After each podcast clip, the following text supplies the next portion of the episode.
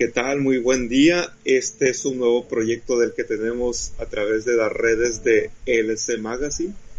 Eh, no vamos a usar nuestra, nuestras otras plataformas, pero sí estaremos nosotros, dos de los conductores originales, y desde el proyecto de LC que data de hace bastante tiempo. Eh, ¿Por qué surge este proyecto? Pues porque nos da la gana, ¿qué más? Y pues aquí estamos, tenemos todavía el nombre pendiente, pero pues hay que darle. Eh, nosotros somos Arturo y... Majai. Así es. Un tío de España y un güey de México. ¿Qué podría salir mal? pues sí, ¿no? En España son tíos, acá son güeyes, así que pues lo normal. Y fíjense, para estar en este momento dos tipos que están prácticamente en continentes distintos, pero nos está uniendo una sola cosa muy marcada, que flojera está dando el maldito progresismo en los medios de comunicación. Nos tiene hartos. Y pues también no solo eso, pues hay que hablar de estos temas con el mayor humor posible, porque al final de cuentas hay que combatir esto con humor, supongo yo. ¿Qué, qué opinas tú, Mahai? Sí, no, no nos queda otra porque a, a falta de que Elon, Elon Musk nos patrocine y nos ayude a combatir esto de una forma más directa, de momento tendremos que usar el humor. Sí, Elon Musk que normalmente cuando no fuma mota está cogiéndose a Amber Heard junto con esta cara de Eleven, a pesar de que ambas hayan dicho que son lesbianas. Pero bueno, parece que cuando se trata de Elon Musk, sus diferencias o sus orientaciones sexuales, bueno, pues cambian repentinamente. Qué puto amo es Elon Musk. Quisiera ser él. Lo envidio. no es cierto. El puto amo Elon Musk. ¿Qué estará haciendo en este momento? ¿A cuántos modelos se estará tronando? No lo sé. Habría que preguntar. Bueno, ya es, ya es hombre casado, ¿no? Y le puso a un hijo así como el nombre de una ecuación ¿Qué pedo? ¿De verdad de cuál fumo? Creo que le cayó mal. Lo mejor es que la mujer dice, eh, no, es que no quiero hablar del género de mi hijo y tal, y le preguntan, Elon, ¿es niño o niña? Es niño. Se acabó. Es que Elon, bueno, él sí puede decir lo que le da en, en gana porque es Elon Musk, punto.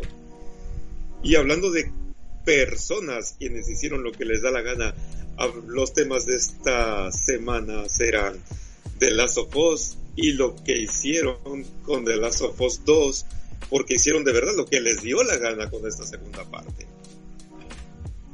¿Es correcto? Lo, lo que han hecho no, no, tiene, no tiene nombre, o sea, no tiene perdón. Directamente no tiene perdón. Eh, Aquí vamos a hacer una radiografía sobre el tema totalmente extensa de todo lo que pasó. Yo no he jugado el 1, tampoco el 2, pero Mahai jugó el 1 y pues ha estado prácticamente desde que salió, desde que iban a anunciar el 2 hasta ahora que ha salido atento a todas las noticias e incluso saben todo lo que es todo el gameplay, así que pues opiniones hay.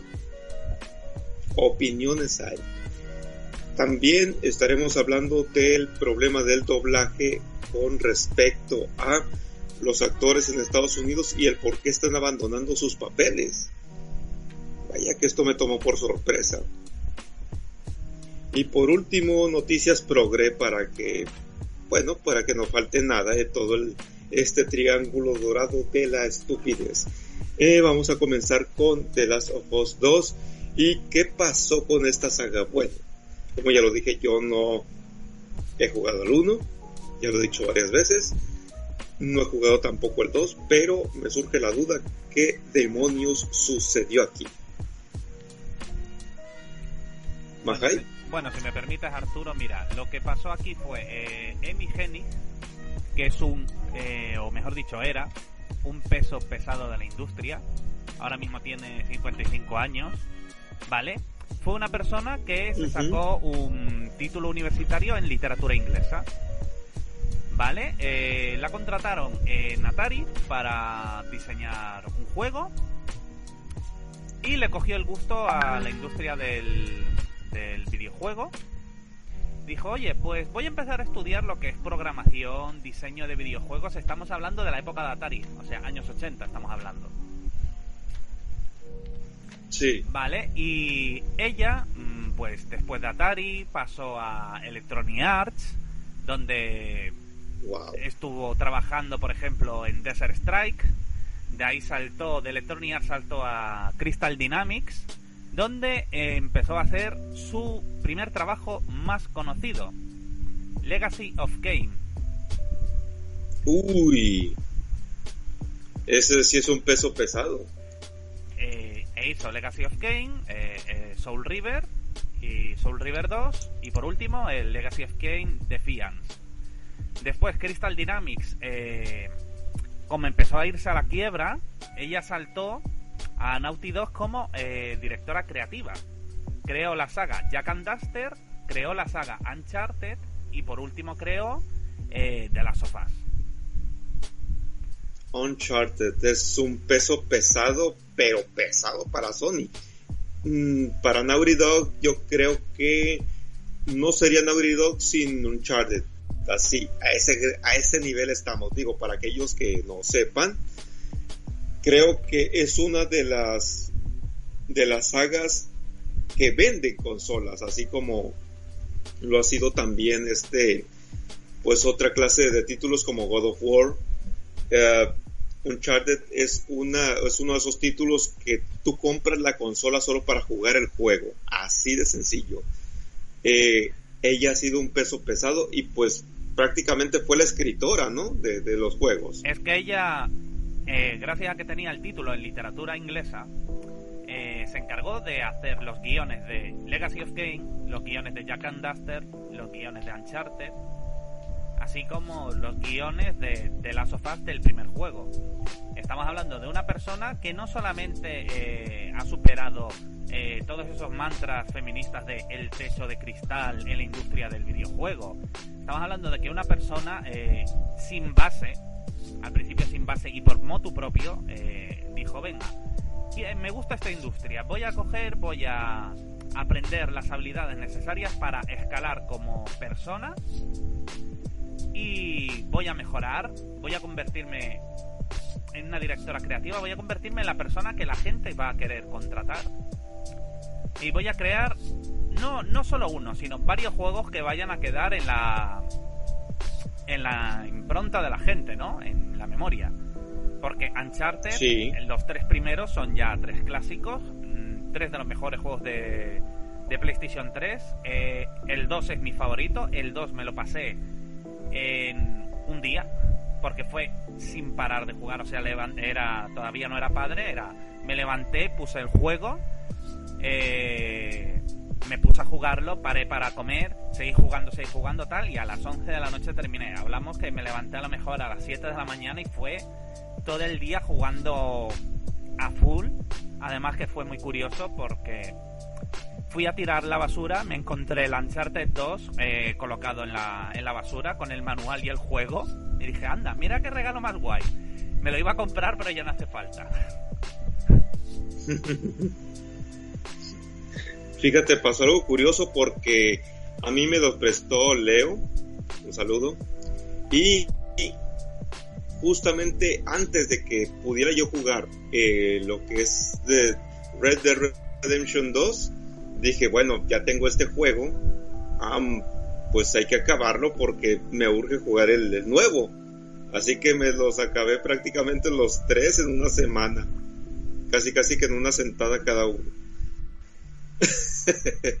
sí, entiendo lo que, lo que dices porque fue algo, fue, una locura. Ju- Jugar el, el uno no, no te, no te da espacio para nada. O sea, los cinco minutos ya hay acción. Y eso, eso es algo que me encanta en un juego. Nada de que, ah, te voy a dar una, una, un tutorial que mira, aquí tienes que hacer esto porque si haces esto, vas a ganar lo siguiente. Oh, y mira, aquí tenemos, no, no, no. Aquí está la, pistola y mira, esos son los tíos malos. Adelante, mátalos a todos, sin piedad. Y vámonos, así me gusta. Tú, o al menos yo, voy a un juego precisamente a desestresarme y a, saciar mis necesidades sádicas contra un montón de píxeles. Ahí sí no hay para nada de discriminación. Sea el que sea, lo vas a matar. Así de sencillo. Qué bonito, qué bonito. ¿Qué es cierto? No se discrimina, matas a todos. Sin importar qué. Ve a GTA, ve a GTA, por ejemplo. Odio GTA Online, pero ese es otro tema. volvemos al, tema. Ah, después, ¿qué fue lo que sucedió? ¿Qué pasó con ella como, como escritora después de tantos éxitos? Después de tantos éxitos en Naughty Dog, eh, contrataron a Neil Druckmann, que es amigo personal de Anita Sarkeesian, que todos la conoceréis como la mujer que consiguió acojonar tanto a Koei Tecmo como para no traer Dead or Alive fuera de Asia, dejándonos sin, por ejemplo, el juego de voleibol de minijuegos, el tercero, solo se puede comprar de importación, debido a que eh, Koei Tecmo le tiene tanto miedo a esta mujer, precisamente de una forma estúpida, porque no deberían haberse doblegado entre sus deseos porque nunca, jamás vas a contentar a un guerrero de la justicia social. No, jamás. Y también eh, ha sido la que ha conseguido eh, toda la censura y todo el, el aspecto más recatado que tiene, por ejemplo, el Dead or Alive 6 en comparación con el 5. Pero bueno, eso vamos a dejarlo apartado un momento contratan a este tío, a Neil Druckmann, dice que eh, todo el tema de escritura tiene que ser más progre, tiene que ser más como Netflix, eh, no usa, dice, no usamos la palabra diversión cuando creamos juegos, eh, somete a un estrés tan grande a Amy Hennig que al final ella renuncia.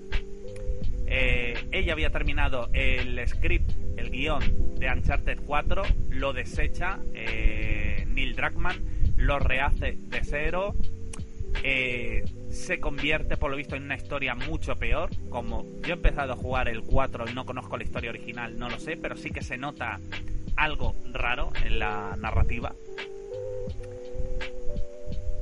Luego, para terminar de rematar la tarea, ya había salido de las sofás y decidió añadir el DLC, que esta fue idea de Dragman, donde se revelase que Ellie fuera lesbiana.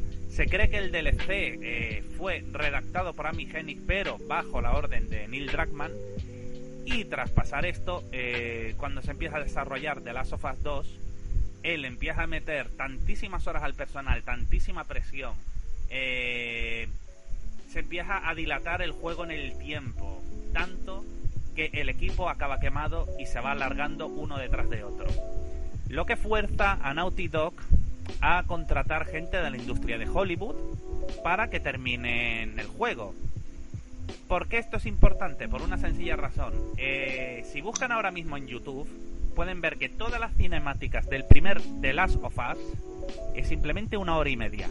El resto de horas es juego real, juego interactivo, juego en donde el jugador hace algo. The Last of Us 2, para compensar el no poder innovar las mecánicas porque se fue todo el equipo de programadores original del primero, eh, lo arreglaron inyectando cinemáticas y tenemos 11 horas de cinemáticas. Estamos hablando que tiene... Es demasiado. Tenemos, estamos hablando que tiene 11 veces más cinemáticas que el primer juego ya para rematar la, la faena, ¿no? Después de todo esto, se conoce que uno de los empleados, a día de hoy no sabemos quién es, pero desde aquí le damos muchas gracias, eh, en, por bien de, mm, de los usuarios y como venganza del maltrato sufrido su equipo como él, decidió filtrar en YouTube las imágenes del juego. Si bien no revela el final completo revela eh, todo lo que andábamos sospechando. Los modelos femeninos pasan a ser andróginos. Eh, como protagonista eres Abby, una mujer transexual. completamente masculinizada, donde Dragman eh, se inserta él mismo dentro del juego, donde practica sexo anal con Abby. Esa escena la pueden buscar en YouTube. Y donde tenemos personajes que son unidimensionales, donde se eh, crea la inclusión por la gracia de crear inclusión, es decir, hay que cumplir un tokenismo, unas cuotas. No, no hagamos personajes que sean ricos y que sean memorables, no, lo importante es que hay que incluir a todo el espectro de personas LGTB porque es importante. Lo importante ya no es la historia del juego, lo importante no es que el jugador se divierta, sino lo importante son innovaciones como por ejemplo te enfrentas contra un NPC que tiene un perro, el perro te ataca, lo matas y durante el resto del juego oirás al NPC llorando y maldiciéndote porque has matado a su perro. La primera mitad del juego la jugarás con Ellie, Abby matará a Joel jugando al golf con él, con un palo de golf, al estilo de Negan de The Walking Dead, pero sin tanta gracia. Después pasaremos a estar la otra mitad del juego con Abby, que irá eh, a por Ellie, intentará matar a Ellie estrangulándola. Después volveremos a retomar el papel con Ellie. Ellie se enfrentará contra Abby. Ellie se acordará que ese día vio el Chavo del 8 y a pesar de perder dos dedos, lo cual le impiden volver a tocar la guitarra nunca más, recordad lo que dijo Don Ramón una vez, la venganza no es buena porque mata el alma y la envenena. Pues aquí pasa lo mismo. Abby ha matado a Joel, ha matado a tu novia, ha matado al marido de tu novia que había embarazado a tu novia lesbiana. Y bueno, pues te quedas sin amigos, te quedas con dos dedos menos, no puedes volver a tocar la guitarra y aquí acaba The Progress of 2. Os acabo de ahorrar 60 dólares. Por favor, si os, no lo queréis agradecer, os podéis tomar una cerveza en nuestro honor. Mierda. ¿Qué te puedo decir? Es la historia más estúpida que... Caray. Es que no tiene sentido con de las sopas 1. No, es que ¿Qué no pasó tiene con las luciérnagas? Y me he dejado cosas en el tintero porque ya cantan mucho, como por ejemplo que los malos son una secta cristiana ultracatólica o este tipo de cosas porque son ridículas. O sea, es que el nivel de, de- historia y de escritura que tiene el segundo juego, yo creo que sería el sueño húmedo de Netflix eh, para estrenarlo en prime time. O sea, es horrible a nivel de escritura. No hay no hay ningún personaje que sea memorable. Lo único positivo que yo puedo decir de The Last of Us 2 es que ha, gracias a los memes ha vuelto el senador Armstrong a estar de moda, que es un personaje que en 5 minutos de juego tiene muchísima más profundidad y más desarrollo como personaje que en 11 horas de juego los personajes de The Last of Us 2. Y yo me he sufrido las 11 horas de cinemáticas con el móvil, que las he ido viendo poco a poco para poder resumir este montón de mierda. Porque es que no tiene otro título. Montón de mierda. Que las revistas profesionales del sector, abramos y cerramos comillas, se dejen de dar notas perfectas. El juego no ha variado nada en jugabilidad respecto a su antecesor, que tiene ya 7 años de antigüedad. El guion es una basura. La canción del tráiler es un cover robado de un cover que hizo una chica y este cover tiene copyright. De hecho, esta chica ya ha denunciado a Naughty Dog por apropiarse de su cover. Oh, excelente noticia. Es decir, estamos Excelente hablando, noticia. estamos hablando de un puñetero tren descarrilando en un montón de estiércol. No hay nada salvable. He visto a streamers cortar el disco por la mitad. He visto a PewDiePie descojonarse porque ha dicho que lo mejor del streaming para poder soportar el juego ha sido las bromas de los suscriptores, porque el juego en sí no se le ha pasado nada bien. Y no estamos hablando de cualquiera, estamos hablando de PewDiePie, alguien que es el youtuber más poderoso ahora mismo, el que tiene mayor cantidad de usuarios y de espectadores.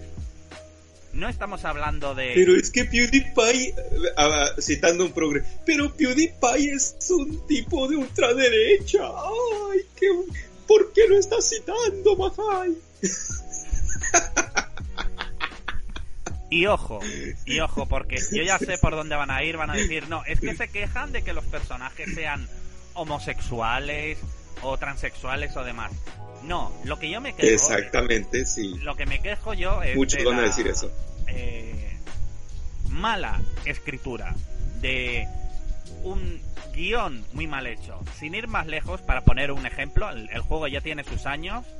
Eh, Undertale, sin ir más lejos, tiene dos personajes que son lesbianas. Una es una mujer pescado que se llama Undyne y otra es una mujer dinosaurio que se llama Alphys. Y son dos espectros de personajes diferentes. Te enteras de que son lesbianas cuando consigues el final, bueno, el final no, cuando consigues la ruta del verdadero pacifista, que Undyne te pide que le lleves una carta a Alphys y Alphys habla contigo porque está muy nerviosa y quiere que hagas una simulación de...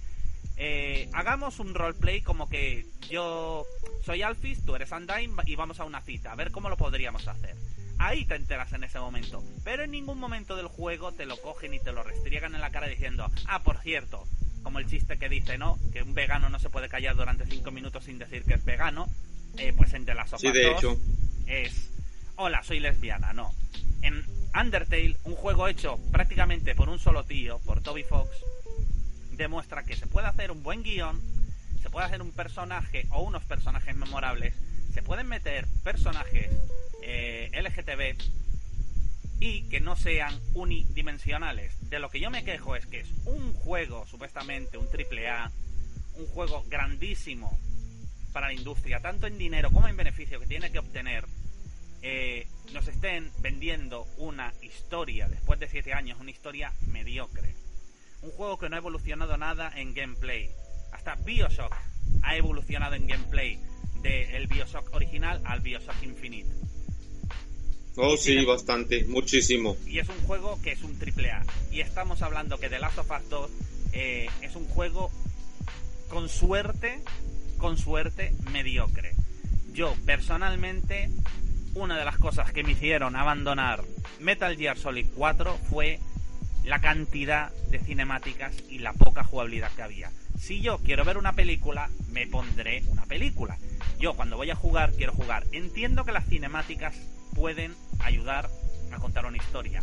11 horas de cinemáticas implica la incapacidad de crear un videojuego. Estás creando una película camuflada de videojuego. Es que, por ejemplo, muchos de los personajes que son LGTB ni siquiera se anunciaron como tal. Ni siquiera necesitaron la fama. Solamente se crearon y el juego fluyó. Eh, eh, me recuerda, por ejemplo, cuando hicieron Final Fight, que lo trajeron a América, que dijeron eh, que se quejaron los, los, los ejecutivos aquí en, en, este continente, y más específicamente en Gringolandia, por las mujeres que había supuestamente en el videojuego, a, lo que los japoneses simplemente respondieron, ¿Qué ¿de qué mujeres estás hablando? Eran transexuales y estaban hablando de Poison. Eso fue, Eso fue cosa de Capcom, eh, fue un subterfugio de Capcom para intentar no tener que eh, meter mano al juego y tener que censurarlo. Pero ahora que me lo recuerdas, es, muy curioso porque Nintendo en los años 90 tenía un decálogo de normas eh, de cosas que no podían salir en los videojuegos tanto en Estados Unidos como en Europa. Al fin y al cabo, en Europa recibíamos lo que era de Estados Unidos. El decálogo contemplaba nada de símbolos religiosos, por eso en el Super Castlevania 4 no hay cruces, en las lápidas y demás, eh, nada de sangre, o sangre verde como mucho, eh, nada de desnudos, por eso las estatuas de Super Castlevania 4 otra vez están tapadas, eh, nada de pegar a mujeres, por eso muchas mujeres que eran enemigos en los beat'em ups se sustituían por transexuales. Por transexuales o, por, tíos. En este caso se sustituyeron por dos tíos, eh, Poison y Roxy. Eh, nada de alcohol, por eso en el Sunset Rider de Super Nintendo beben leche, no beben alcohol. Eh, nada de cabareteras provocativas, por eso van con falda larga las cabareteras del Sunset Riders. Nada de indios americanos porque se puede ofender la gente. Eh, por eso la fase de los indios está eliminada en el Sunset Rider de Super Nintendo. Es curioso que todo esto que te estoy contando ahora, ahora Nintendo ha dado, ha dado, un salto con Switch completamente diferente. O sea, ha dado un giro de 180 grados. Toda la censura ahora mismo que está viendo la industria está en la consola de Sony, en PlayStation 4. Hay un montón de novelas visuales, un montón de juegos donde en PC no hay censura, en Switch no hay censura, en PlayStation 4, a pesar de que sea un juego para mayores de 18, sí hay censura. Es decir, Sony se está eh. convirtiendo en lo que era Nintendo en los 90 y mucho peor. Mucho peor, porque precisamente Nintendo ya se comenzó a abrir un poco más, no solo a juegos, a, atreverse a hacer juegos, ya ves Bayonetta 2.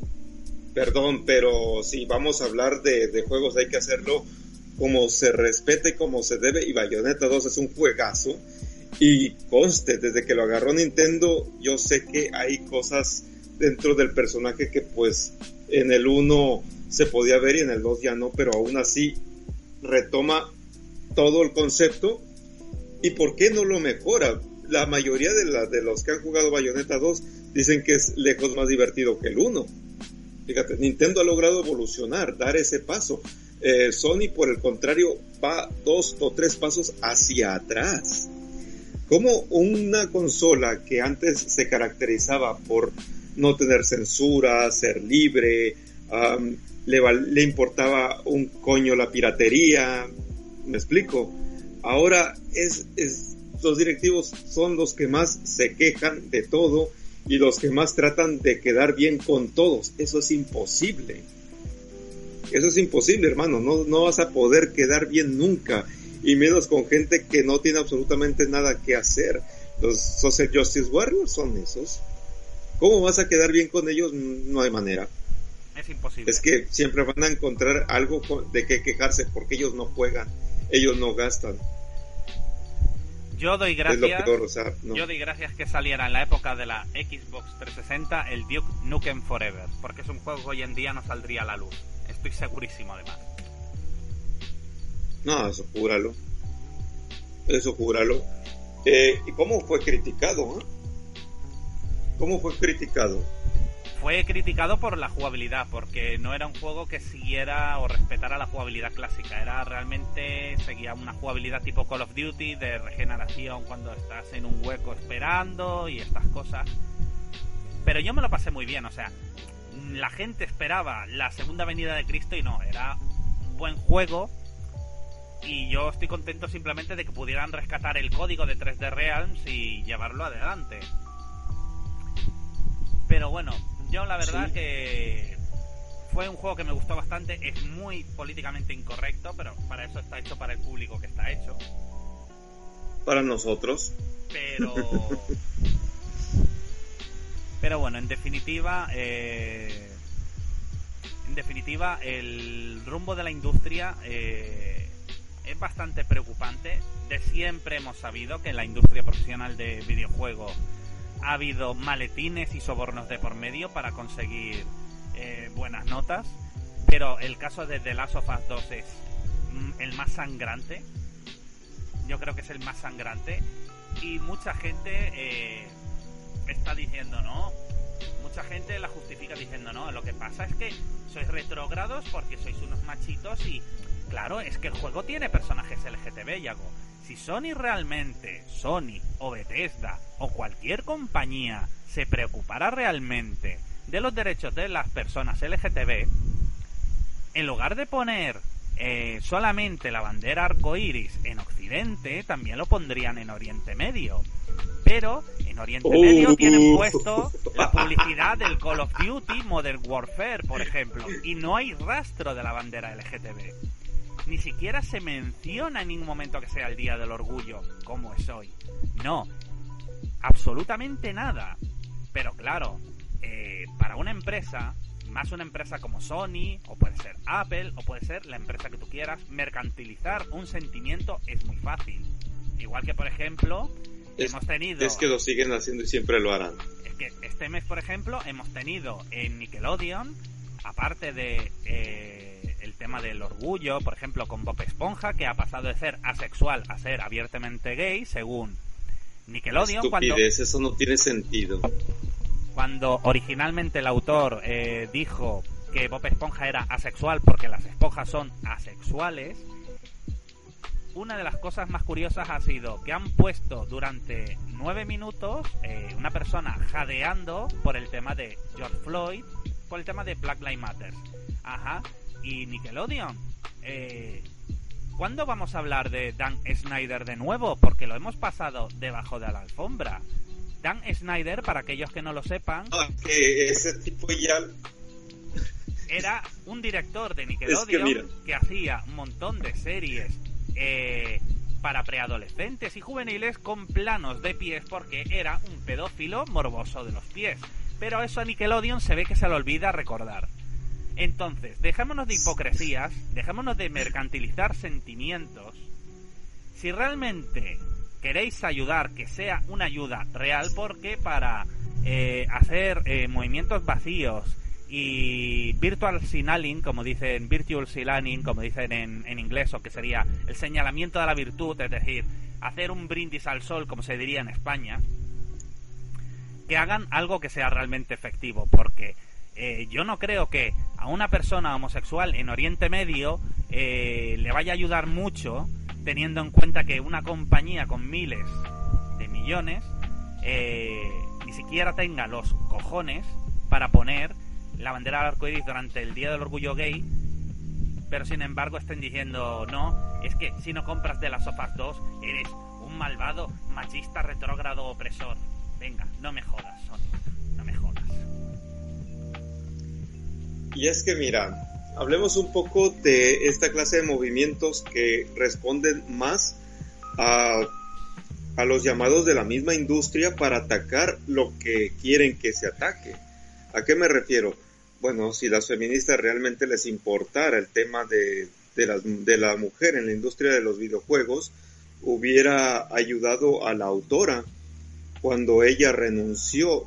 Perdón, pero yo jamás he visto un tweet o un movimiento pidiendo que ella regrese como, o, o, hubiera regresado ella como redactora, o que hayan buscado la cabeza de, de este tipo, ¿cómo dices que se llama? Este, El Neil Druckmann.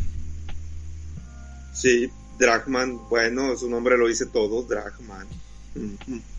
Este, a eso me refiero, o sea, ¿en qué momento? Yo no lo, yo no lo vi, perdón, yo no lo vi, puedo estar en un error, estoy aclarando mis puntos, pero no vi un movimiento allá que dijeran, queremos de nuevo a esta mujer como, como, como la escritora, la, guionista, la CEO prácticamente de Last of Us, bueno, eso no, ese título no existe, sino directora creativa.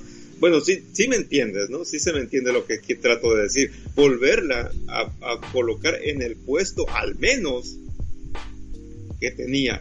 ¿Dónde estuvieron? Perdón, pero yo nunca vi eso. Nunca lo vi. Más sin embargo, sí estoy viendo a una horda de gente que nos obliga casi a que nos tenga que gustar el juego. Perdón, otra vez, no he jugado el 1 o el 2, pero pues ponen esto sobre la mesa, a mí deja de interesarme. Jugaría el 1. El 1 el 2, te, el uno te, lo, el uno te lo recomiendo porque a nivel de historia y a nivel de ambientación está muy bien. Pero el 2, después de haber visto toda la cinemática y haber visto todo el juego, yo huiría de él como de la peste. Es un juego que ni siquiera vale la pena comprártelo de segunda mano por aquello de decir, no, no, lo compro de segunda mano y así no apoyo directamente a la industria. Es que es más, hay muchas tiendas en Estados Unidos que ya han prohibido el cambio de este juego que es a venta final, es decir, tú compras el The Last of Us 2 y si no lo abres en tu casa y te arrepientes y lo quieres cambiar, no te dejan cambiarlo por toda la polémica que ha habido. Así que imagínate. Es que no lo van a hacer. O sea, estamos hablando de un juego que va a convertirse en un bonito pisapapeles para mucha gente. Gente que ha cogido y ha tirado directamente las ediciones coleccionistas de, de reserva, la han tirado a la basura, que se han visto fotos de gente tirándolas a la basura. Una edición coleccionista de The Last of Us 2 valorada a lo mejor en 200 dólares. Gente que se ha llevado la, decepción de su vida. Yo nunca había visto un stream de alguien coger el disco, sacarlo, coger unas tijeras, es decir, a la mierda. Corto el juego por la mitad y a tomar por culo.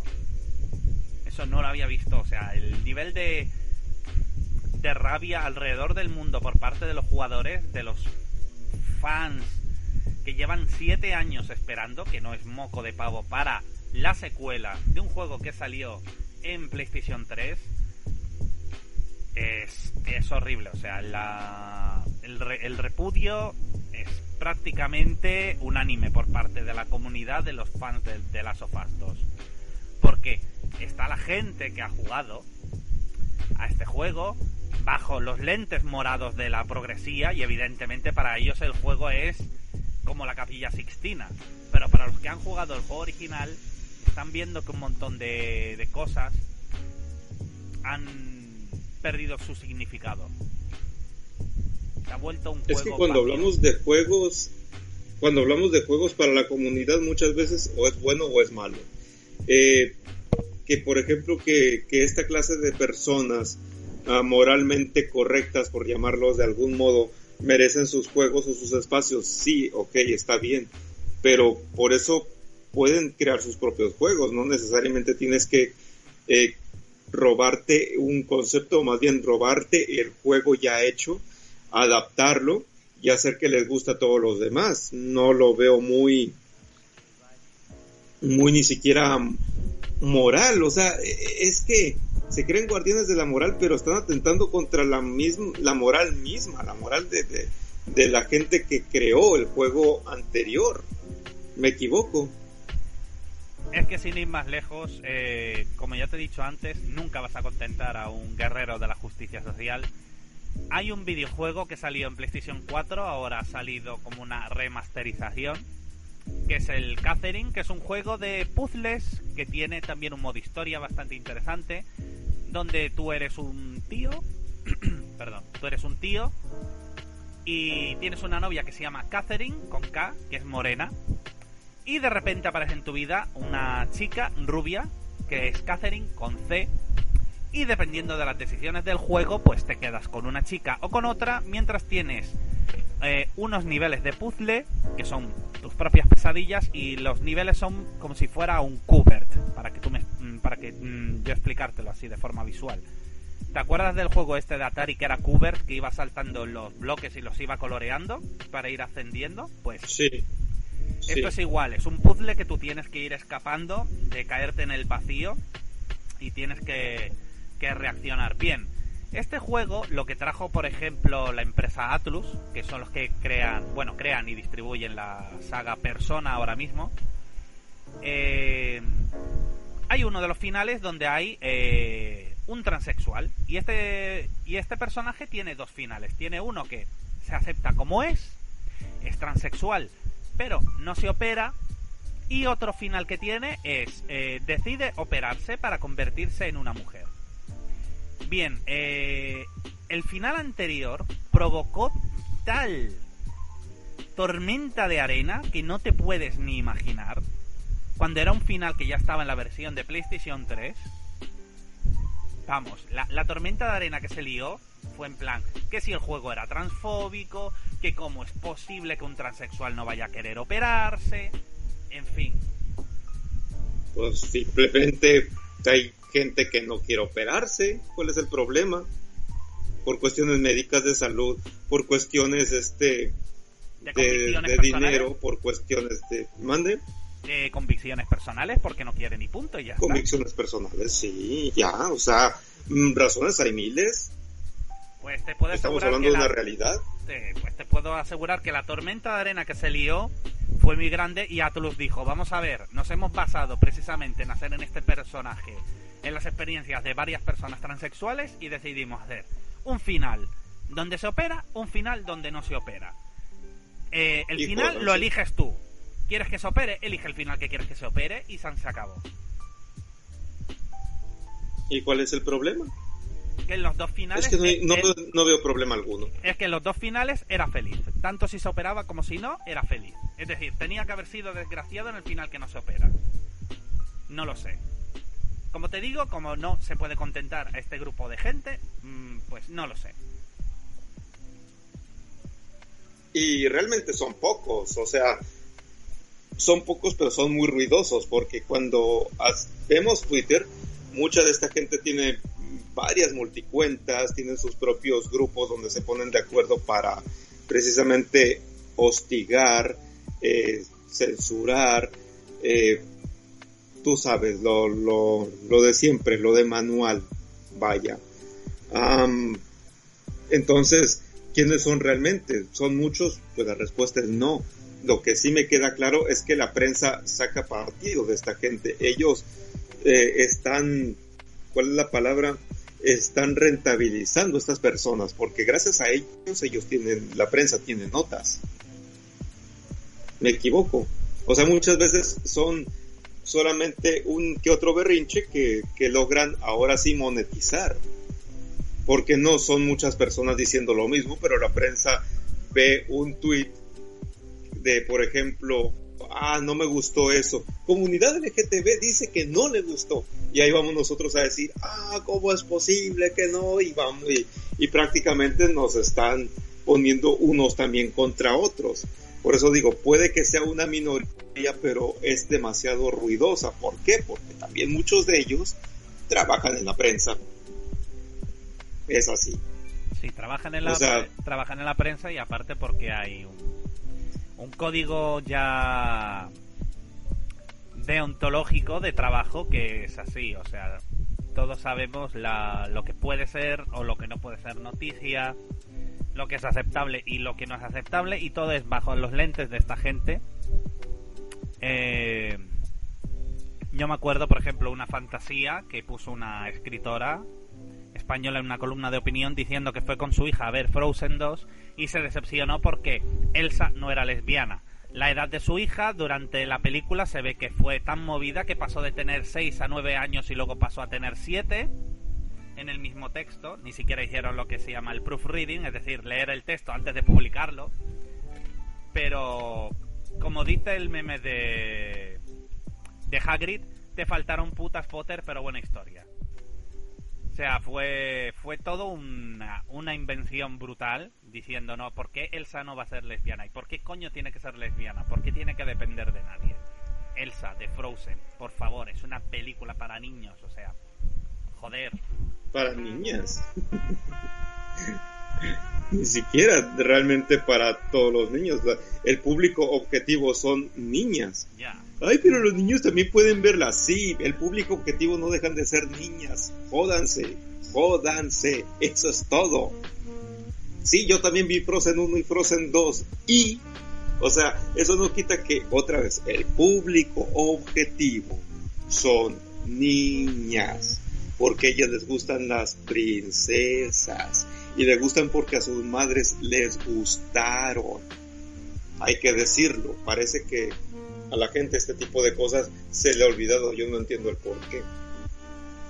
Yo no entiendo el por qué. Y después vienen y ah, se quejan de esto. En fin, progres, sí, no progres. Bueno, podemos saltar si quieres al siguiente tema, por ejemplo, a la censura proactiva de, de, Hollywood, por ejemplo, que lo que el viento se llevó. Ha sufrido la misma suerte que Canción del Sur en Disney. Quizá ahora mismo se convertirá dentro de poco en una película proscrita y censurada que irá junto a los cinco episodios de South Park de HBO Max irán al limbo de de no poder verse nunca más por no ser políticamente correctos a día de hoy.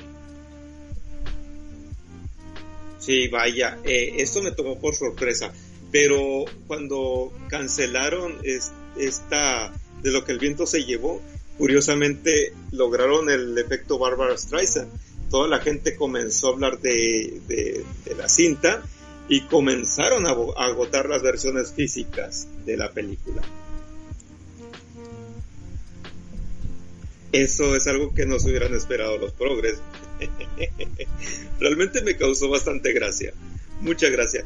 Em, y ahí, está la, y ahí está la importancia de tener el formato físico y si tienes una copia digital propia sin DRM, mejor que mejor para por si las moscas, porque está claro que la copia física, salvo que manden a la policía del pensamiento a tu casa y la quemen delante tuyo, siempre tendrás la opción de poder ver eh, esta película cuando quieras y como tú quieras. Sí, es que es una realidad, es una realidad. Creo yo que habrá más producciones que pasen por la misma tijera, eh, sobre todo de las producciones viejas. No va a ser el primer golpe, eso júralo. Va a haber muchos más. Y como dices, esa es la importancia de tener todo en físico. Eh, también yo creo que van a recobrar mucho la, atención y van a recobrar muchísimo la importancia eh, las, las, los lugares donde, donde queden las copias originales, las, las bueno, hemerotecas de, de, este, o bibliotecas, pero más bien de, de cintas. Bibliotecas, sí, eso. Las bibliotecas van a recobrar mucho su importancia porque ahí sin importar que van a seguir todas y cada una de las de las cintas exhibidas en algún momento porque pues ese es su trabajo. O sea coleccionar acumular eh, digitalizar eh, todo este tipo de contenidos. En México tenemos una muy importante que es en la UNAM eh, ahí en esa biblioteca no solamente restauran, coleccionan y, y este y pues publicitan las obras viejas del cine mexicano o del cine internacional. No. Lo que hacen también es que admiten, por ejemplo, de colecciones privadas para su posterior esta preservación y también admiten lo que es la entrada al público, al público general algo muy importante porque si alguien quiere ver una cinta, podrá hacerlo bajo los permisos necesarios. A este grado estamos llegando. Yo creo que para esta clase de cosas, tarde o temprano necesitaremos un lugar así, pero en la web. ¿Qué opinas tú, Majayo? Hombre, yo opino, por lo que tú me has comentado, si están en la UNAM, que vayan ya colocando un par de muros y un par de soldados armados, porque tal y como está la UNAM últimamente, yo creo que será el primer sitio que vayan a quemar. Y cambiar. Eso sí, claro, se enteran que albergan este tipo de, de material, porque tú sabes que el Chairo y el Progre no se, no se identifica por leer necesariamente, por eso ni siquiera visita ese lugar. Necesitaría ver un escándalo para que sepan que existe. Pero ahora mismo en la web hay varios sitios que, bueno, que hacen de archivo digital de, de películas o de, o de incluso de revistas como archive.org donde se almacena, aunque sin los permisos, eh, se ha dicho, los permisos explícitos de los propietarios del copyright, pero no hay lucro. Entonces, claro, ahí hay un montón de material almacenado de hecho, en internet hay un montaje hecho en base a la película de 35 milímetros, una restauración en 1080 de Canción del Sur, película que no van a poder ver ustedes, eh, salvo que compren el VHS o encuentren este montaje, porque Disney Plus lo ha retirado. Curiosamente, Disney Plus también ha censurado eh, escenas de la película Splash, eh, colocando eh, alargando el pelo digitalmente de la sirena para que no se le viera el culo. Y también hay episodios de muchas series que faltan, eh, sin ir más lejos, en Los Proud, eh, una sitcom afroamericana animada que hizo Disney alrededor de 2003-2004, creo recordar falta un episodio porque cantan una canción de Beyoncé y en lugar de sustituir la canción y subir el episodio, pues decidieron eh, no subirlo, dejando la serie estando coja. Los episodios son autoconclusivos, pero era un episodio que hablaba, por ejemplo, del peligro de las tarjetas de crédito. Pero supongo que a Disney lo de querer gestionar mejor el dinero a lo mejor no le interesa. Que lo aprendan los niños. Y bien, Así hay un montón de series que en Disney Plus faltan episodios, en HBO faltan 5 episodios de South Park porque son los episodios en los que se nombra Mahoma, así que el episodio de los super amigos solo lo podréis ver si tenéis el DVD o el Blu-ray oficial de South Park. Y con esta estamos, sí, con esta estamos, que al final La censura eh, sigue siendo la de toda la vida, se ha modernizado un poco. Ahora es tan fácil como coger y eliminar mm, cosas de por medio. Es que incluso personajes tan entrañables como el Angry Video Game Nerd, James Rolfe, ahora está con Screenwave, eh, que es una empresa, para que él pueda comer todos los meses, porque evidentemente él gestionándolo solo como Cine Massacre no lo estaba consiguiendo. Y esta gente, por ejemplo, han quitado mm, en línea el episodio que trata sobre los juegos porno de Atari.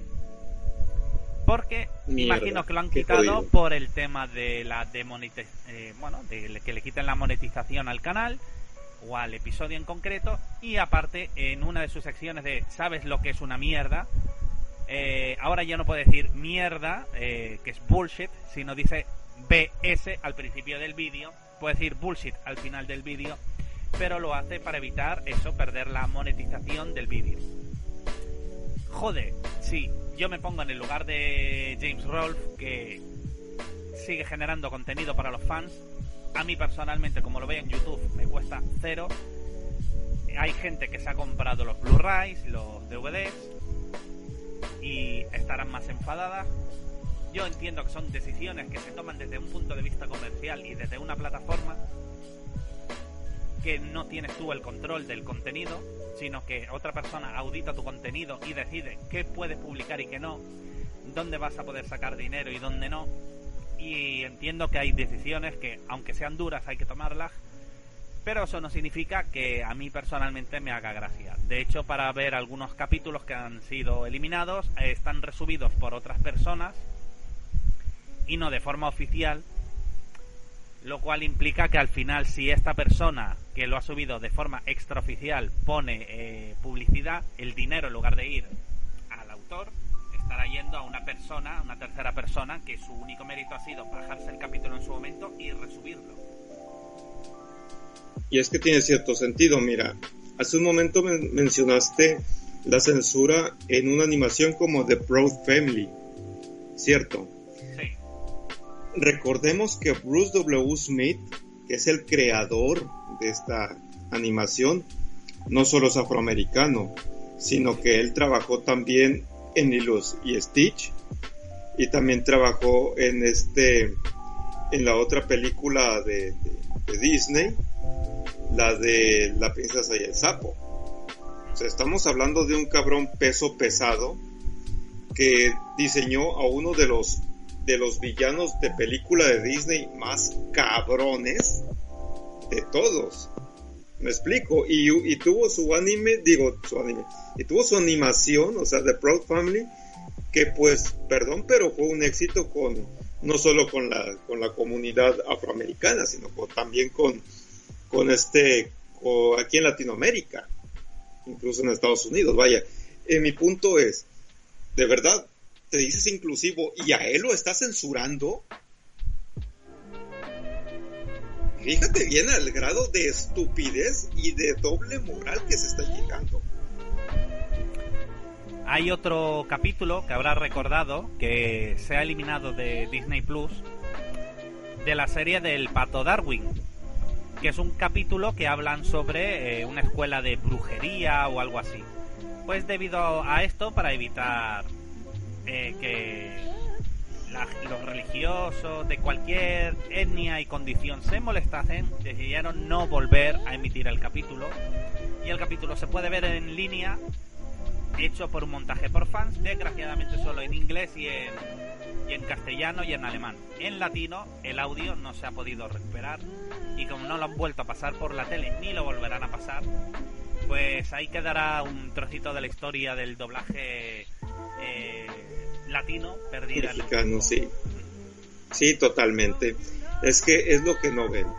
Eh, cuando hablamos de censura, cuando hablamos de, de este de eliminación y de sí, de eliminación de contenidos, es a esto lo que es preocupante, porque muchas personas dicen, ay, te quejas nada más porque censuran.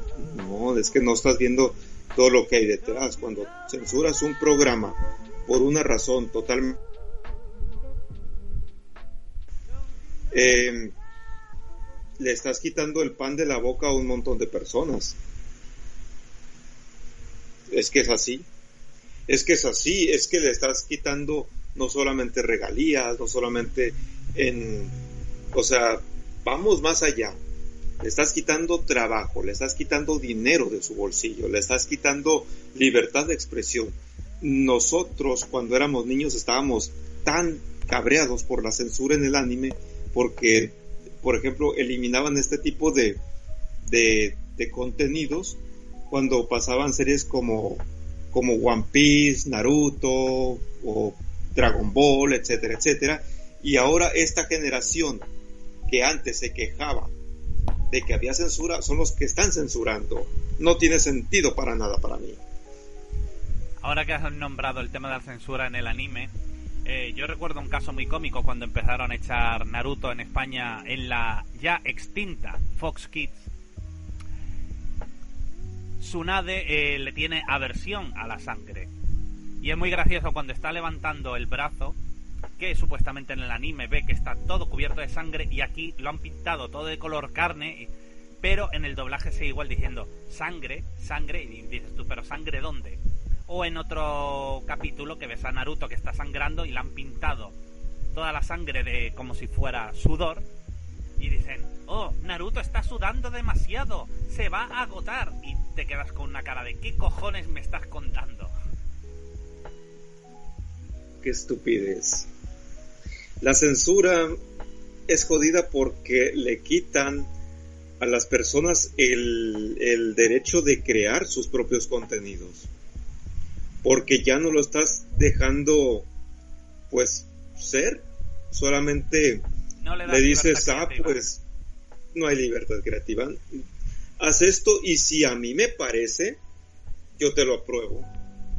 Pero no no solamente el es jodido no solamente la libertad creativa no estás dejando que el autor eh, muestre la obra tal y cual tal cual él la quiere mostrar es que ya no va a haber eh, ya no va a haber libertad de pensamiento tampoco. A este paso nos están prohibiendo eso. Y la gente al decir, ay, te quejas porque nada más es una caricatura. Mm, no, ya van muchas y lo siguen haciendo, y lo siguen haciendo, y lo siguen haciendo. Y hablando porque esto en contrapostura tiene que haber, tendría que haber otra clase, por ejemplo, debería ya de existir otra red social donde permita precisamente esta clase de, de comportamiento, esta clase de, de, libre expresión de ideas. Debería de haber lo mismo para algunas plataformas de streaming, pero de momento todavía no para hacer porque están tan temerosos de las demandas. Pero siento yo que esto si sucediera está camino a ser un éxito porque ya va a ser tanta la censura que un lugar sin censura va a ser va a ser lo ideal para personas como nosotros y no es que nosotros busquemos contenido ilegal, no, es, es que ¿por qué esto va a ser ilegal? No estamos rompiendo ninguna ley, ninguna norma, ninguna regla. Es que Eso es así. Es que lo triste es que muchas veces los propios fans crean eh, o editan mejor contenido que las propias distribuidoras y aunque tú legalmente tengas el DVD o el Blu-ray, al final decidas eh, ver el contenido creado por el fan porque es mejor que la edición comercial que tú has comprado, por lo menos en España, y eso es muy triste. Eso es muy triste. Sí, sí lo es. Sin ir más lejos, por ejemplo, un fallo, ya volviendo con Disney Plus, que se ha dado bastante, y yo lo he visto porque en su momento grababa episodios con mi DVD grabador, es que, por ejemplo, la banda del patio, ustedes creo que le llamaron recreo allá en Latinoamérica. Recreo, sí. ¿Vale? Viene con el tono incorrecto. Se oye más agudo todo de lo que debería oírse. Entonces, eh, para corregir el tono, tienes que coger el capítulo, tienes que pasarlo por un proceso con el Sony Vegas o con diferentes programas para corregir el tono del audio. Y como bien sabemos, la gran mayoría de la gente que vaya a contratar Disney Plus lo único que quiere es coger, poner la plataforma, darle al play y escuchar eh, su episodio. Pero el problema es que no solamente pasa con la banda del patio, pasa con Pato Aventuras y pasa con la gran mayoría de series que ahora mismo están eh, con el doblaje en castellano en Disney Plus. Entonces, claro, a, esas personas eh, le estás vendiendo una experiencia adulterada porque no están escuchando el audio como debería, como ellos crecieron. Al igual que, por ejemplo, ha pasado con Scooby-Doo, la primera serie, Scooby-Doo, ¿dónde estás? Misterio a la Orden, eh, que también va con el tono incorrecto y aparte en el DVD con el audio eh, original latino, aparte de cambiar los tres primeros openings y los tres primeros endings que eran diferentes, han cambiado el tono de la serie, es decir, el tono de voz se oye mucho más agudo de lo que debería oírse y han quitado exactamente un minuto por cada episodio. ¿Por qué han hecho esto? No lo sabemos. El perjudicado al final, el usuario final. Que salvo que decida buscarse las castañas y empezar a navegar en foros y a conseguir una copia de seguridad de su serie favorita, pues al final se queda con la duda de ¿por qué tengo que hacer esto? ¿Por qué, por ejemplo, yo, que soy afortunado porque tengo Evangelion en DVD, aunque la edición sea en entrelazado y hecha por Selectavision, no sea la mejor del mundo, por lo menos yo sé que eh, el doblaje que tengo en castellano es el doblaje original, no es el redoblaje. Eh, Shinji, en el DVD que tengo, sigue enamorado de Kagoru, no como ahora en el nuevo doblaje de Netflix, que ahora es eh, novio de Rey. Han cambiado diálogos, han cambiado el ending, han cambiado la intención original de la obra para lo que fue creada. Y a eso también es otro tipo de censura. Y esto mm, debería, debería pararse. O sea, la censura no solamente es mala para el usuario final, es, es un insulto para toda la gente que ha trabajado para crearla en una primera instancia. Porque si la han creado de esa manera era porque el director la quería. Y aunque pueda ser un producto de su momento, pues se debería dejar tal cual. Igual que eh, Elmer Food siempre ha llevado, o Elmer el gruñón siempre ha llevado una escopeta y Yosemite Sam siempre ha llevado dos pistolas. No como ahora que va a tener que llevar una guadaña porque las armas de fuego son políticamente incorrectas en los dibujos animados. Y a saber por qué. Yo me imagino el por qué, pero será tema para otro podcast. créeme que desde que tengo memoria, no hay año que no se haya tocado el tema de la censura. Siempre hay censura, siempre ha habido, todo el tiempo. Pero ahora, hoy especialmente, es de más, es exagerado, todo censurable. Y a raíz de, de este, del asesinato de George Floyd, que lo han tomado como, como pretexto, porque en realidad no se ha solucionado nada, el tema con George Floyd no fue racismo como si fue brutalidad policíaca y todavía sigue sucediendo. Oye Arturo, ¿no viste las escenas? Sí, sí las vi y vi otras escenas iguales y es brutalidad policíaca. A un policía ya no le interesa de qué raza seas, igual te va a matar si le caíste mal. Punto. Eh, a raíz de esto, mi punto es el siguiente lo han tomado como bandera para hacer prácticamente lo que quieran. Y eso está mal. A, ver hasta cuándo se termina esta ola de estupidez gracias a este aberrante acontecimiento. visto lo visto. no, no veo para cuándo termine. No, pero es que Arturo, es que sin ir más lejos, eh, si vamos a hablar de brutalidad policial, eh, sin ánimo a ofender a todos nuestros oyentes de México, creo que vosotros lleváis las de ganar, pero por un amplio margen. Exactamente. Porque yo jamás he escuchado en España que digan, no, lo balacearon los municipales. Y yo pregunté, ¿qué coño es esto de que lo balacearon los municipales? Y me dijeron, no, la policía municipal lo, lo, lo, cosía a balazo. ¿Qué me estás contando? Que la... Sí, que, te puede coger y venir un policía local y te puede matar. Y yo quedarme en plan. Y me lo contaron con toda la tranquilidad del mundo, con esa... Bueno, esa idiosincrasia que tenéis en México con la muerte, con todo en general, que sois un poco nihilistas, y en plan, sí, no, lo, mataron los municipales, ¿sabes? Como el que va a comprar el pan. Y esto a alguien que vive en Europa, que vive concretamente en Mallorca, pues a mí me chocó bastante. No, lo balacearon los municipales y yo. Pues muy bien. Pues cojonudo, pues... ¿Qué voy a responder?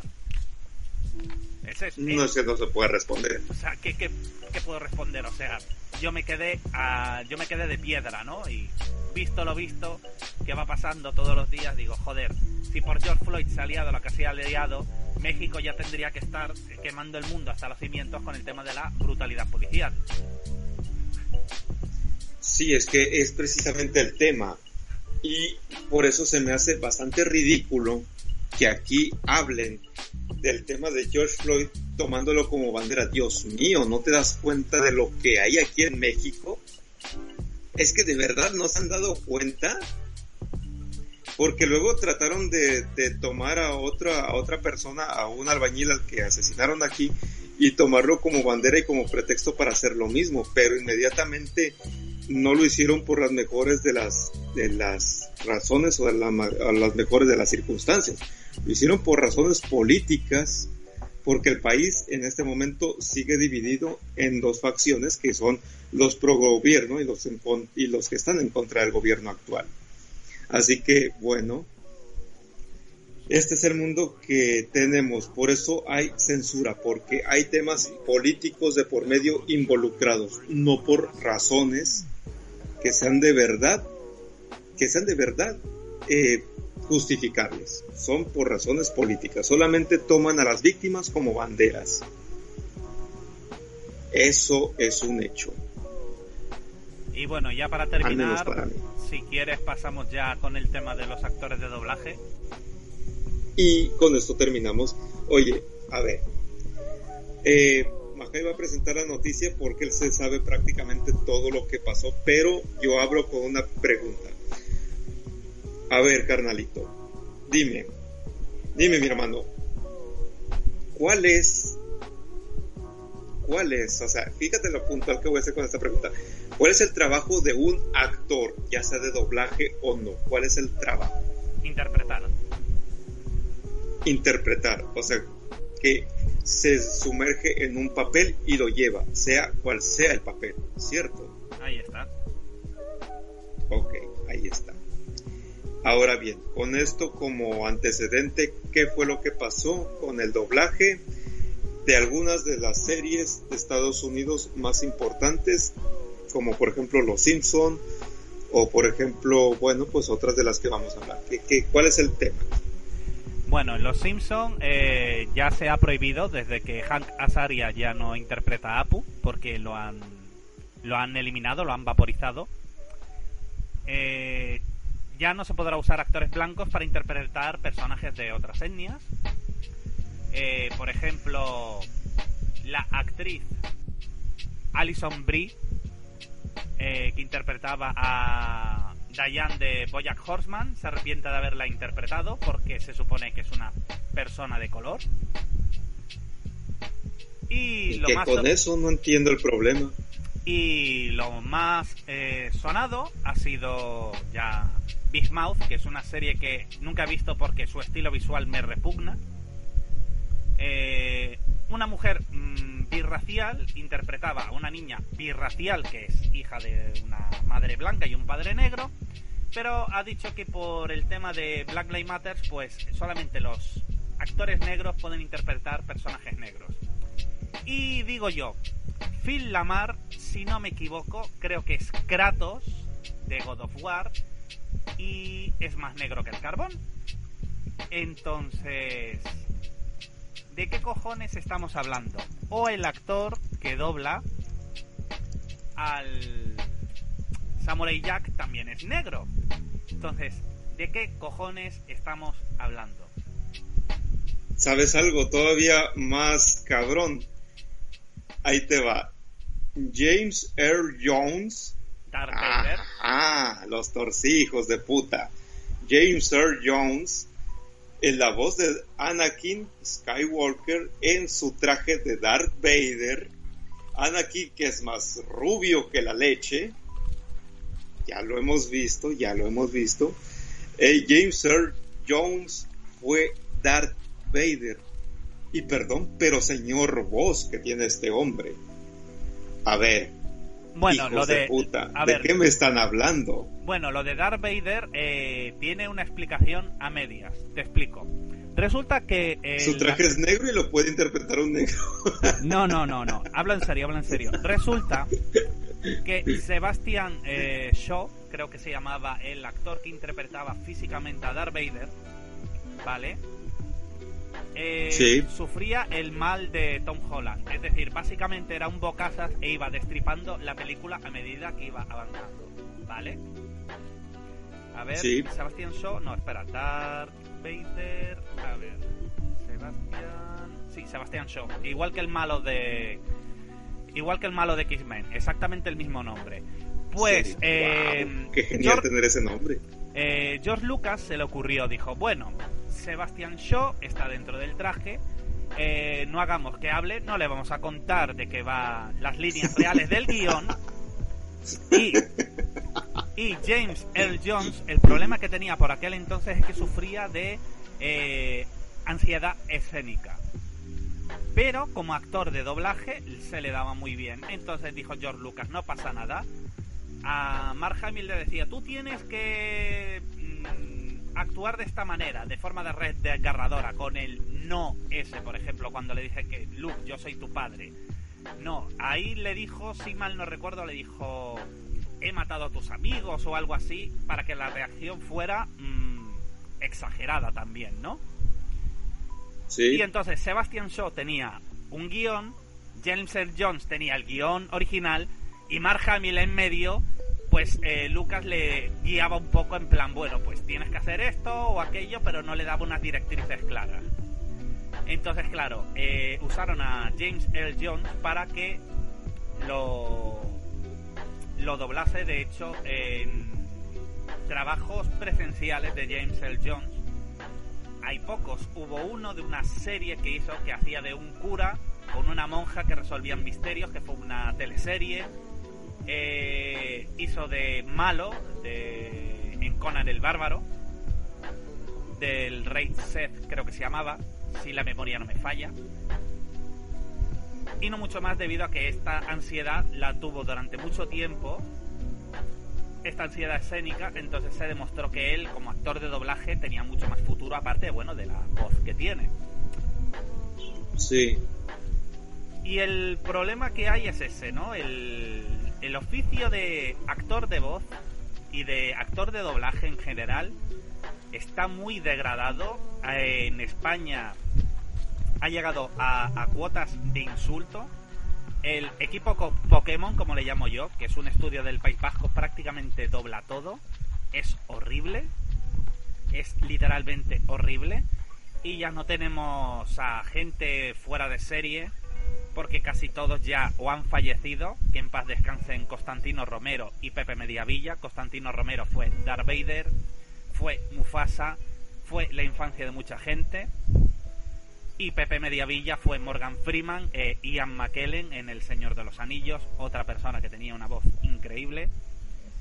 Pero Héctor Cantoya eh, era la voz alternativa de Arnold Schwarzenegger, eh, creo que se va a retirar ya. Ricardo Solans que era la voz de Scar en El Rey León, en la película animada, y también la voz de Robert De Niro, también está bastante viejo ya y ya se ha retirado, también fue la voz de Sylvester Stallone. Hay un montón de actores de doblaje en España, de la vieja guardia, que eran actores de teatro, o locutores de radio, o presentadores de televisión, o todo en uno, como era Constantino Romero.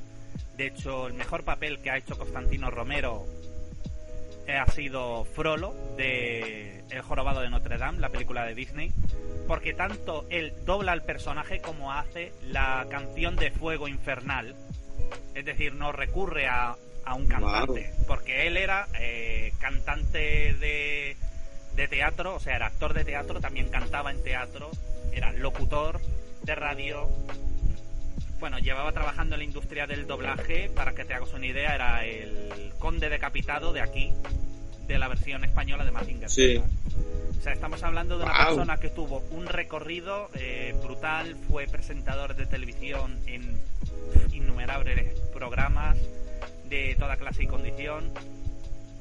Hablaba inglés, hablaba sueco, hablaba castellano, hablaba catalán era, vamos, un fuera de serie. Y hoy en día, para ser actor de doblaje, pues dicen, venga, vamos a llamar al youtuber de turno. Ah, es Luisito Comunica, vale, doblas a Sonic. Y yo, iros a la mierda. Iros a la mierda. El oficio de actor de doblaje es muy complejo porque no solamente... Muy complicado. No solamente implica que la persona eh, tiene que tener el tono y la cadencia de voz para que pegue con el personaje, sino que a diferencia de antiguamente, donde todos los actores de doblaje se reunían y se contagiaba la química para eh, doblar bien una película, hoy en día el actor de doblaje está solo delante de una pantalla con la película en blanco y negro prácticamente codificada para que vea los detalles básicos de la boca y poco más para evitar filtraciones y básicamente es tirarse a la piscina y tener que imaginárselo todo. Y es horrible en comparación como era antes, que era más como si fuera una radionovela. De hecho, eh, tú lo puedes comprobar, el nivel de doblaje a lo mejor de las películas antiguas mexicanas al doblaje actual. Al doblaje actual. Y aún así México me sigue sorprendiendo porque, por ejemplo, el doblaje de la Casa de los Dibujos, yo sé que para ustedes son los personajes de Dragon Ball, pero para mí Gerardo Reyero siempre será capitanazo, porque yo lo conocí así en España. Sí, siempre será capitanazo. Es brutal, es el mejor doblaje. O sea, el doblaje para mí supera a la versión original y he visto la serie varias veces en los dos doblajes. Eh, uno en el, mejor dicho, en el doblaje mexicano y en la versión original. Y lo siento mucho, el doblaje mexicano es brutal, todos los personajes son alucinantes Gerardo Reyero es mi favorito, pero sí, el para actor mí que hace de Sander, el actor que hace de Capitana, de, mm, de Porquísimo Chancho, eh, la actriz que hace de Morocha, Morocha, la actriz que hace de Clara, es alucinante. El doblaje de La Casa de los Dibujos en México es perfecto. No, es que no le veo ninguna pega. Y me dice la gente, no, es el doblaje de Dragon Ball. Y hago, no jodan que es el doblaje de Dragon Ball. No me digan eso porque es que es... Y claro, y luego empecé a escarbar y vi a Gerardo Reyero como Freezer y dije, joder, ¿cómo se ha metido en el papel del personaje? Es... En serio, es alucinante. Que por cierto, en LS Magazine recordemos que tenemos la entrevista con Gerardo Reyero de hace algunos años. Me tocó conocerlo, es una persona excelente, es un es todo un caballero el señor. Es una persona con la que puedes hablar de todo y créeme que no te vas a aburrir. Y con esa voz de Freezer, créeme que te va a gustar más porque se va a aventar un, varios chistoretes sobre su personaje, aún estés hablando de otra cosa. Imagínate. Todo, todo un caso, Gerardo. Em, de ustedes me encantó. Manden. Sí, no, luego por ejemplo que también Barrero o Castañeda ah. también son otros dos pesos pesados, o el ya fallecido oh, Tatarbizu también era muy bueno. No, el Tatarbizu fue de los, de los precursores del doblaje moderno. Así que cuando él murió hace unos años, pues fue luto nacional. Fue luto nacional cuando el Tata murió, en paz descanse. de ustedes me gustó muchísimo lo que es el doblaje de Family Guy o sea, yo muchas veces como no se podían ver los contenidos en audio latinoamericano del show, lo tenía que ver en español castellano, en español de España, español ibérico, como le quieran llamar. Eh, nunca me disgustó, porque muchas veces tenemos que el pleito del doblaje y a veces en LS Magazine podemos poner cosas así como como algún chiste, un meme, pero en realidad a nosotros como personas, yo estoy más que satisfecho del doblaje español. Por ejemplo, la saga de Assassin's Creed, yo me la aventé toda eh, pues en español castellano de, en los juegos y así ha sido con un montón de juegos más. Oigan, no me desagrada para nada. De hecho, eh, ¿quieres que te confiese algo? Adelante. No me imagino y no quisiera yo un Assassin's Creed, por ejemplo, de los clásicos en español latinoamericano, porque no me, no me sumerge en Europa. Más sin embargo, yo juego Assassin's Creed en la saga de Ezio con español castellano, hombre, me encanta tanto porque ya me pongo yo como, como en la piel de, de, un personaje europeo, ¿sí me explico? Yo como americano, como, como latinoamericano, vaya. Entonces, es algo que a mí me gusta muchísimo. Eh, se han esmerado mucho en el doblaje de videojuegos, se han esmerado mucho allá en el doblaje de las series. Me ha gustado muchas, muchas series que, como te digo, me ha tocado verlas por X o Y motivos. El doblaje allá, no conozco de momento muchos, muchos actores de doblaje españoles, pero creo que todo doblaje merece su respeto y por eso es que estamos hablando de este tema porque le están quitando la capacidad a los actores de interpretar cualquier tipo de papel. Buscan inclusión, pero la están buscando de la manera equivocada, a mi parecer. Ahora que has nombrado, por ejemplo, el doblaje de, de Padre de Familia, es que en el doblaje de Padre de Familia hay verdaderos pesos pesados de la industria del doblaje, ¿no? Está Juan Perucho, que es Peter Griffin. Está Eduardo Gutiérrez, que es director de doblaje eh, de esta serie y de otras series que ha hecho, que es Stevie Griffin. Está Luis Bajo, que era la voz del Joker en Batman, la serie animada en España, que es el que interpreta a Brian Griffin. Y luego está, por ejemplo, Fernando Cabrera, que era que hace de Chris Griffin y también es eh, la voz de Sheldon en The Big Bang Theory.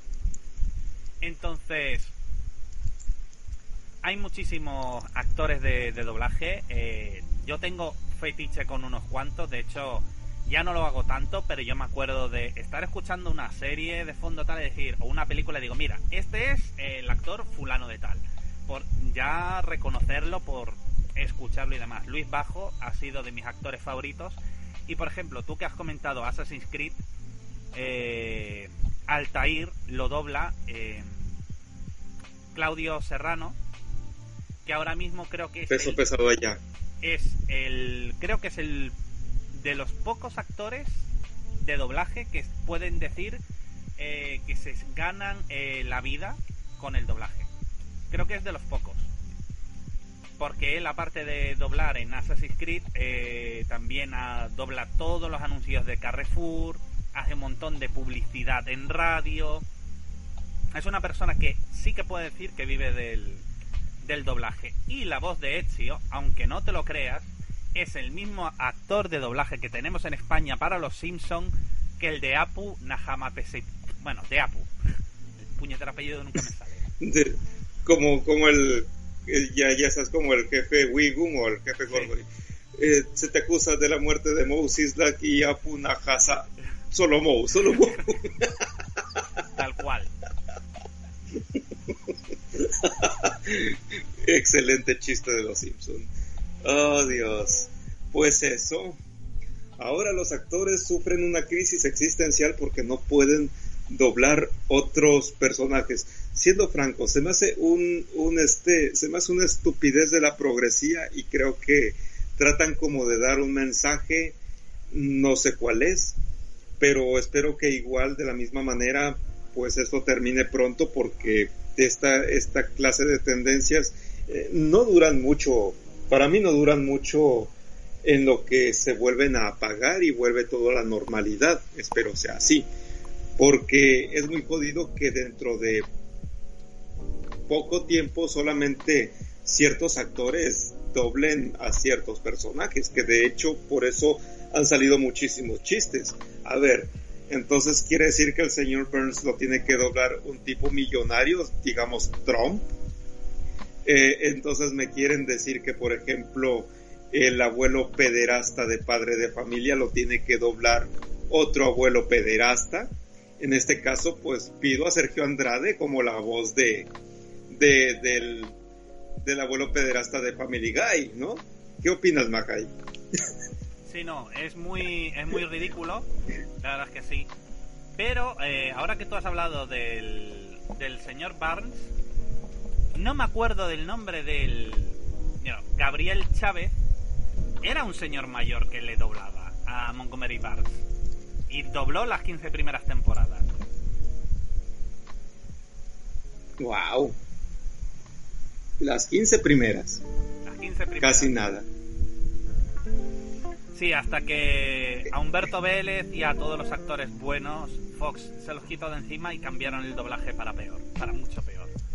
Porque aunque se crean, aunque yo esté en España, tengo mucha curiosidad por el doblaje y me gusta ver las series en diferentes doblajes porque la versión original siempre va a ser la mejor. Pero... Siempre. Pero eh, hay doblajes y doblajes. Y por ejemplo en España muchos estamos más que enamorados y encantados con el doblaje en español neutro de Asterix y las 12 pruebas. De hecho, en un grupo de amigos que tenemos eh, hacemos bromas recurrentes con diferentes partes de la película.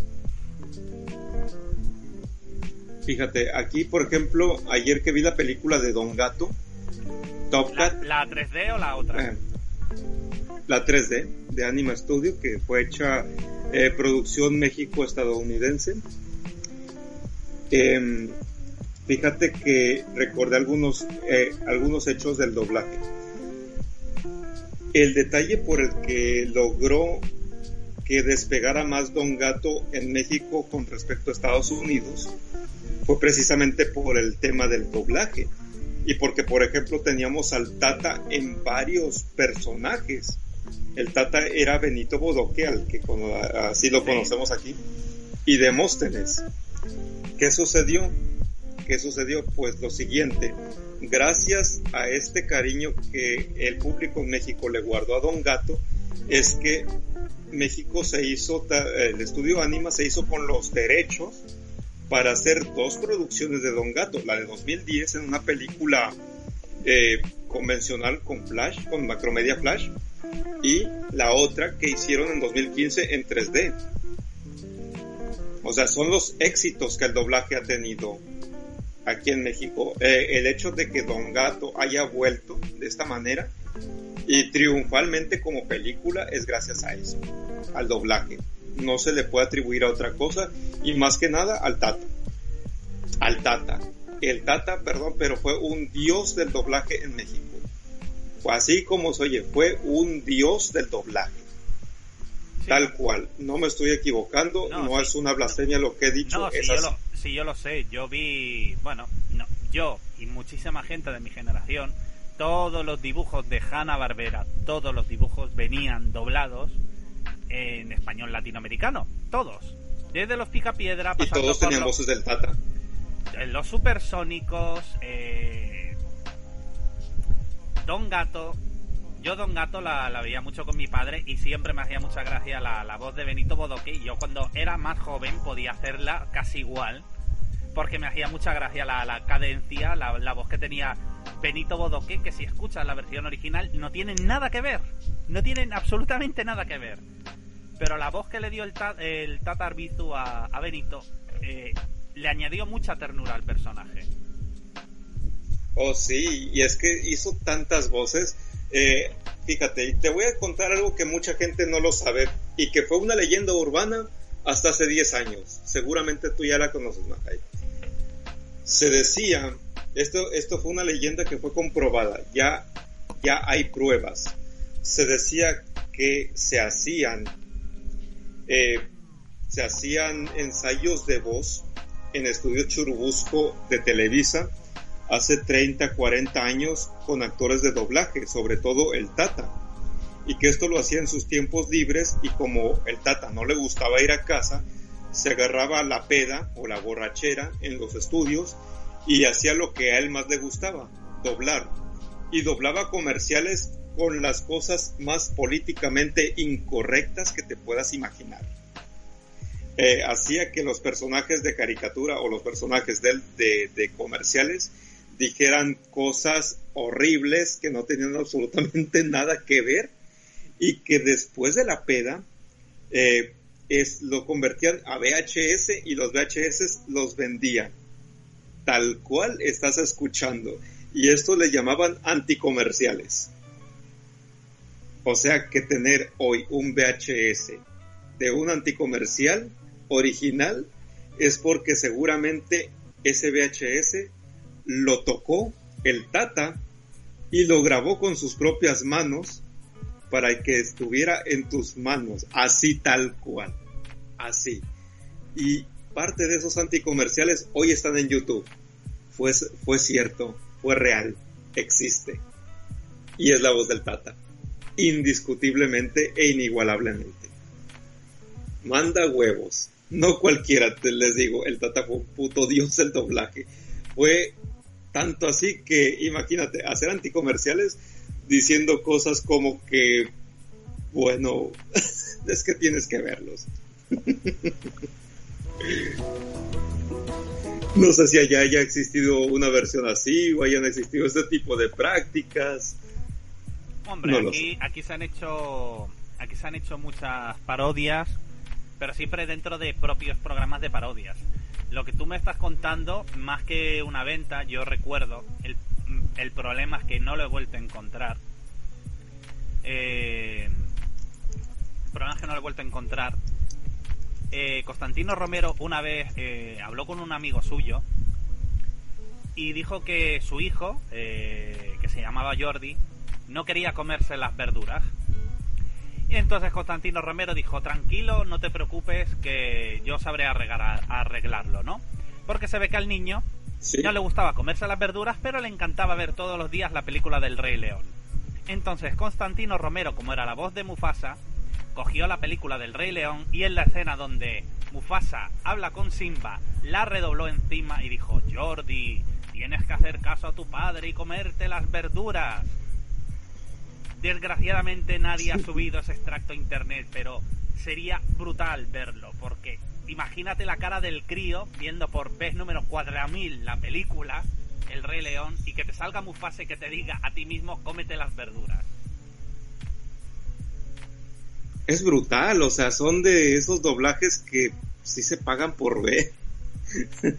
son, son historias de vida. Me gustan esta, esa clase de, historias. Y bueno, ya que estamos hablando del, ya que estamos hablando del doblaje, como lo tenemos en Mazinger Project, que va, va conectándose cuando buenamente pueda, cuando, cuando buenamente puede, perdón. Eh, le mando un cálido saludo al señor Aníbal Brown, que muchos lo conoceréis por ser la voz de C3PO, pero también es la voz del Conde Decapitado en el doblaje donde participó Barrero, Héctor Livargas y otros grandes actores de doblaje en México. Wow, Héctor Livargas. Sí. Es todo un crack ese tipo. Héctor Livargas para mí ha sido también una de las estrellas de doblaje y pues es, es también otro de mis favoritos. Oye, es Adam Sandler, ¿qué te puedo decir?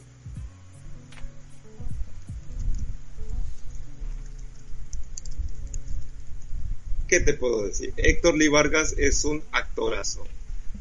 También hubo entrevista del S Magazine con él. Gracias a Ulises. Un saludo a Ulises pues ya no hay mucho que, hablar. Pero... Así que simplemente esperemos que esta moda estúpida de, cancelación, de, tonterías de estas, de no poder escoger un actor, qué personaje o interpretar o no, desaparezca porque si no en México, ¿qué van a hacer ustedes? Solo van a poder interpretar a Consuela o personajes así porque tendrán que ser personajes mexicanos que aparezcan en las caricaturas eh, Solamente Speedy González. ah, pero Cartoon Network ya tiene, ya tiene otra, una, una serie, ¿no? Que se trata de, mexicanos. Eh, bueno, eh, creo que fue Villanos, fue hecha por mexicanos, si la memoria no me falla. Y ahora el autor de Hot Salsa está buscando hacerla por su cuenta, por financiamiento propio. A ver si alguien le logra convencer porque su idea es hacer la serie con todo el folclore mexicano que hay, sobre todo con folclore del norte de México, que es de donde es él. Y doblar única y exclusivamente la serie en español y que los ingleses, eh, como nosotros sufrimos viendo subtítulos, pues ahora les tocará a ellos leer subtítulos. Sí. Y evidentemente yo he ido leyendo su cómic y todo tiene muchos modismos, es, es evidentemente para gente de México y hace referencias al libro vaquero, hace referencias a, al perejil y al cilantro, es decir, un montón de cosas del folclore mexicano más más extenso que te puedas imaginar.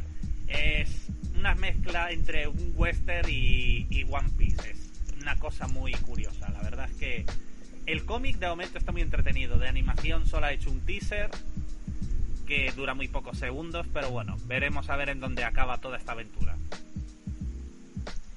Eh, menciona aparte porque Cartoon Network, Cartoon Network perdón, ha estrenado una serie no hace, no hace mucho, ya, tiene un ratito, pero no sé qué tanto, eh, que se llama Víctor y Valentino. Sí, ¿no? sí, Víctor y Valentino, que se trata de dos niños mexicanos con cosas paranormales y bla, bla, bla. Ya la he visto, déjame decirte que no es muy de mi agrado, pero sería una de las series que yo creo que si se pudiera doblar en México porque son mexicanos.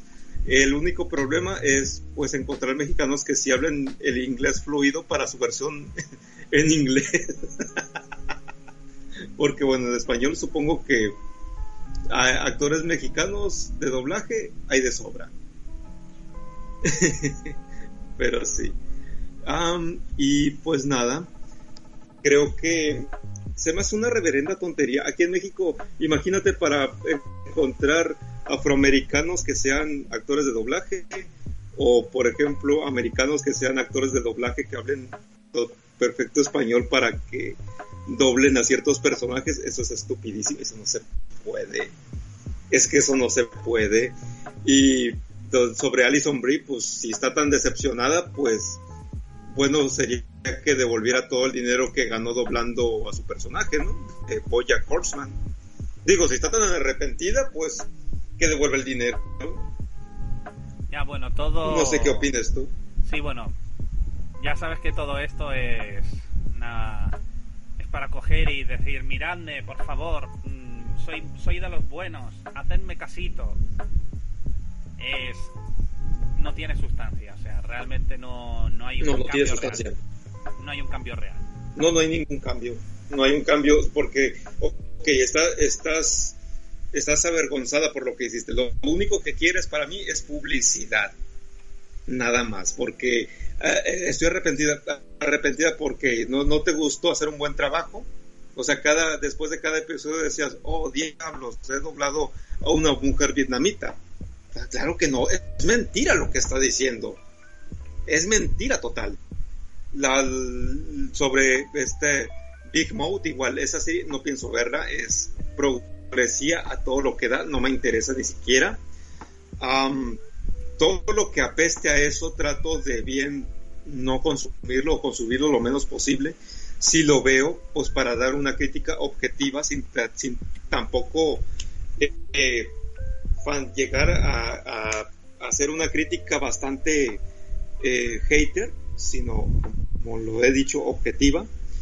Pero pues no, ¿qué te puedo decir de, de, Black Mouth? Que es una producción de Netflix y cada cierto tiempo, para que vuelva a cobrar relevancia, sacan una, una noticia de esta, de esta magnitud. Se me hace, se me hace bajo de parte de, de Netflix, se me hace bajo. Hay mejores formas de llamar la atención, por ejemplo, si tu serie es buena, digo, digo, ¿no?